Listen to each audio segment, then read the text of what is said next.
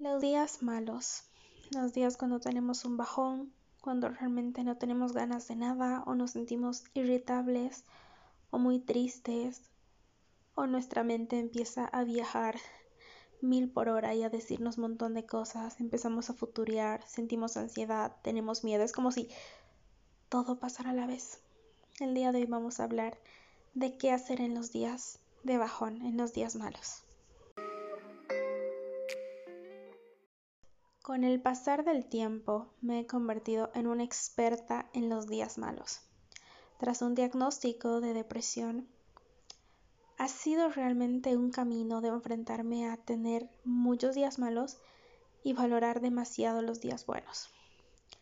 Ahora ya casi recuperada, porque aún estoy con una medicación, pero ya es muy diferente. Realmente la depresión ha sido un parteaguas en mi vida no lo voy a romantizar como haya sido, no, porque ha sido un infierno.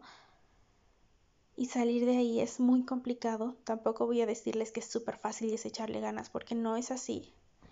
Sin embargo, tener estos días me ha llevado a conocerme y también a armarme de herramientas de qué hacer en los días malos.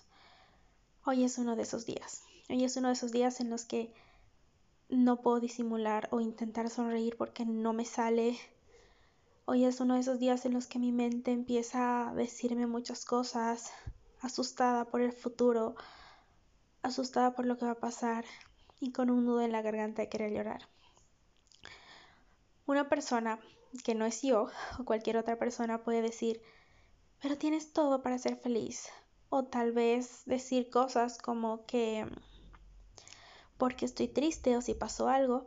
Y a veces no, ¿sabes? A veces no hay una explicación a veces no hay un por qué, a veces solo pasa.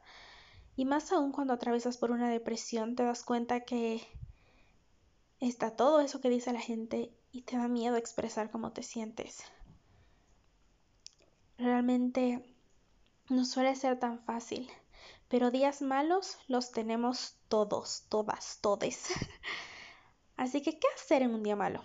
Primero, no te fuerces a intentar ser positivo o positiva. No, es un día malo, no significa una vida mala. Todos atravesamos por eso. ¿Qué me quiere enseñar este día?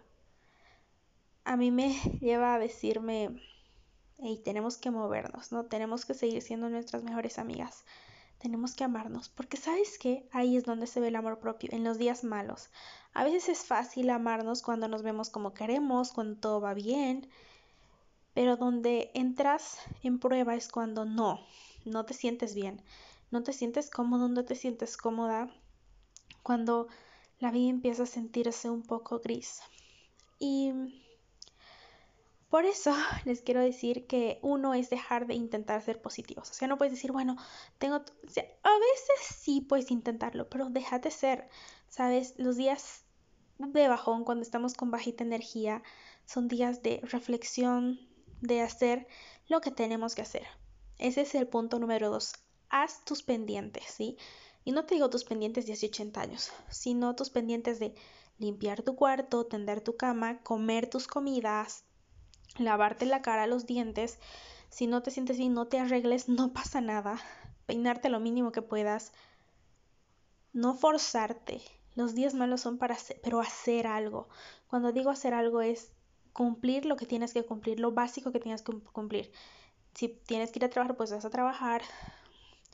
Intentas escuchar algún playlist que te guste, alguna música, no le eches limón a la herida, no echar, no ponerte a escuchar de tu ex de primaria o de secundaria o de adulto, no. Música neutra o que sientas que te pueda ayudar, ya, pero cumplir lo que tienes que cumplir. Yo tengo una lista de hábitos por mes, hábitos que tengo que cumplir. Por ejemplo, meditar, hacer ejercicio, están en mis hábitos leer. Entonces en, mi, en este día que les estoy hablando cuando estoy en bajón, he intentado cumplir todos mis hábitos. No he cumplido todos. Sí medité, sí hice ejercicio.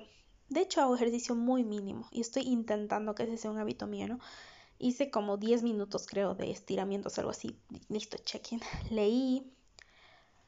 Y hay cosas que no hice. Por ejemplo, hoy no pasé tequila. Tequila es mi chihuahua. No lo pasé porque no tenía ganas de salir de mi cama. Sí fui a clases, en la mañana volví y ya no salí. Entonces los días de bajón son para hacer lo mínimo. No te quiero decir que no te laves ni la cara, no. Si vas a forzarte es a lo mínimo, a lo básico que tienes que cumplir, limpiar, comer y todas esas cosas, ¿sí?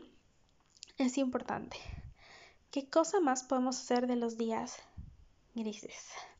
O los días de bajón, o los días tristes, o los días donde hay mucha, mucha, no sé, yo yo le puse ansiedad. Te quiero invitar a que escribas. Estos días son perfectos para sacar algunos pensamientos a la luz. Yo me puse a escribir.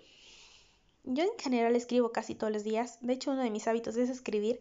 Y un día les voy a contar los hábitos para cuidar mi salud mental que he estado incorporando y más para cuidar mi salud mental cuando me estoy recuperando de un trastorno mental. Hago un paréntesis para contarles que alguien me dijo, me enteré que tienes el síndrome de la depresión y yo dije, Primero, no existe el síndrome de la depresión, es trastorno. Pero bueno, el punto es que más cuando tienes algo, una enfermedad, los hábitos con los cuales tienes que ser disciplinado, disciplinada. Y mientras escribía, recuerdo algo que dije y estaba escribiendo y dije, sé que merezco más. Y, y me di cuenta en qué situación estoy recibiendo algo que mi corazón sabe que no, no, no merezco, sabe que merezco más, sabe que quiero más. Y eso fue muy revelador porque cuando estamos bien o estables, como que todo va chill, ¿no? Uy, sí, bien, o no sé qué. Y eso no está mal. Pero en los días de bajón somos más conscientes de qué cosas nos puede estar poniendo de esa manera. En mi caso fue escribir y decir, uy, ya, o sea, ya sé que esto, esto es algo que no me está, no me está siendo cómodo para mí. Entonces los días de bajón son ideales para reflexionar, pero no reflexionar y torturarte, ¿no? Y decir, ay, soy esto y el otro y el otro. No, perfectos para reflexionar y decir qué cosas crees que pueden hacer, te están haciendo sentir así o qué cosas están en tus pensamientos. A veces puede ser un descargue emocional escrito en papel de me siento enojada por esto, por esto o me siento triste por esto, pero también puede ser muy enriquecedor, ¿sabes? puede ser mucho de analizarlo. A mí me encanta la escritura terapéutica, el escribir, porque les prometo que es súper lindo, es súper bueno, porque te das cuenta de cosas que a veces están ahí, pero ponerlos en papel es súper sanador. A mí me encanta cuando realmente mis pacientes cumplen sus tareas y tengo el chance de leer y analizamos juntos eso. Entonces te invito a que escribas, a que escribas que se siente. Si lloras está bien, pero sin torturarte, ¿sí? Sin torturarte. Ser muy autocompasivo contigo mismo, contigo misma, desde el amor. Esa es otra cosa y con la que voy a cerrar este, esta cápsula de amor propio. Los episodios cortitos, por si no sabías, los que son así de 10 minutos o menos, son cápsulas de amor propio. Y como lo dice, el último es amarte aún así. Amarte cuando estás en tus días de bajón, amarte cuando no todo sale bien, amarte cuando te sientes triste, amarte cuando estás con tu cara de poto, voy a decir, con tu cara así como súper seria. Yo cuando estoy así no quiero sonreír y aún así es amarte y recordártelo, ¿sabes? Hoy solo decía, quiero que pase este día, no me siento bien. Pero luego me puse a ver unos recuerdos que te aparecen en Snapchat, ¿no? Y dije, aún así en estos días me amo. Es sí, es el amor propio, así es el amor propio. Sabes que aún en esos días te amas. Amate cuando estás triste y cuando tienes estos días. Espero estos tips les hayan ayudado. Les mando un fuerte abrazo de mi alma a la suya y nos escuchamos en el próximo episodio. Por cierto, no dije que me llamo, pero para las personas que no me conocen soy Ángeles. Ahora sí, bye.